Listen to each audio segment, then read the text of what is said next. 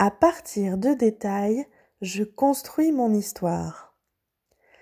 Les détails peuvent sembler secondaires, voire insignifiants, comme leur nom l'indique, puisque ce sont de petits éléments constitutifs d'un ensemble, ou au contraire se révéler déterminants en fonction du sens qu'ils revêtent et que nous voulons bien leur donner.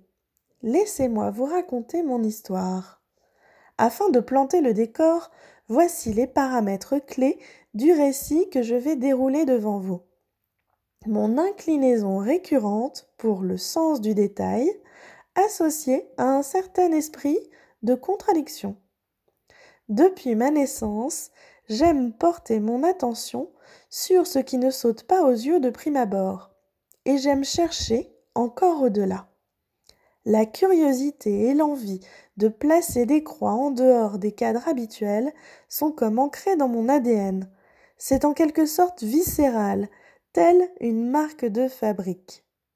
Commençons donc ensemble notre plongée dans l'aventure de la création de mon parcours professionnel. Quoi? Écrit ainsi, cela ne vous semble pas captivant? Et pourtant, je vais vous raconter les folles péripéties de ma petite blouse Parme. Retournons quelques années en arrière, dans mon relativement proche passé. Un jour de septembre, encore jeune étudiante en école d'ostéopathie, je m'adonnais avec entrain au rituel shopping de fournitures de rentrée.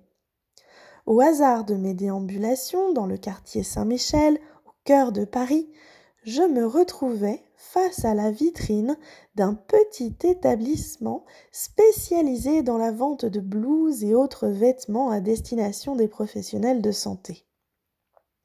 Possédant déjà une blouse blanche des plus classiques, je me dis qu'il pourrait être agréable de célébrer le fait de réaliser mes premières consultations auprès de patients en m'offrant symboliquement une nouvelle blouse. Et je franchis la porte du magasin. Et c'est ainsi qu'une blouse confortable, facile à enfiler, sans bouton pression ni nécessité de repassage, fit son entrée dans ma vie. Sa singularité, pour laquelle je n'avais pas réellement réfléchi aux conséquences, puisqu'elle m'allait bien au résidait dans sa couleur. Elle était Parme.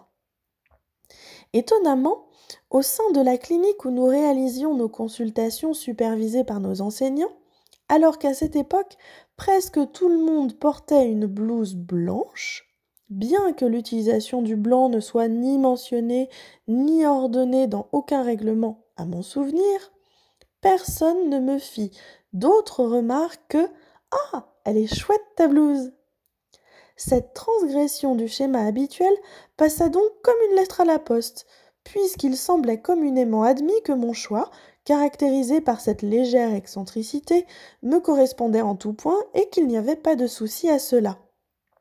Ma petite blouse Parme m'accompagna dans mes consultations en clinique, ainsi que lors de mes passages d'examen. C'est tout naturellement qu'elle fut de la partie lorsque je me lançai dans la création de mon propre cabinet d'ostéopathie. Cette blouse, ma blouse, loin d'être anodine, fut en réalité le point de départ de ma vision professionnelle et de la façon dont je voulais teinter ma manière d'exercer ce beau métier. Dans ma tête, ce fut une évidence. Mon cabinet serait violet et chocolat. Je n'avais pas envie d'un environnement aseptisé et terne.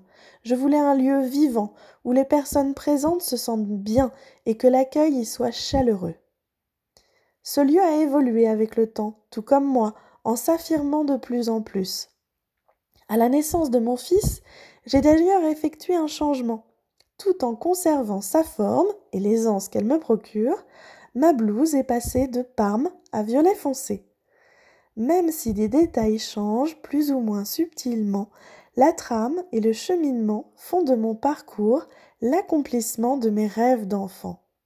À partir d'un rien, nous créons un tout.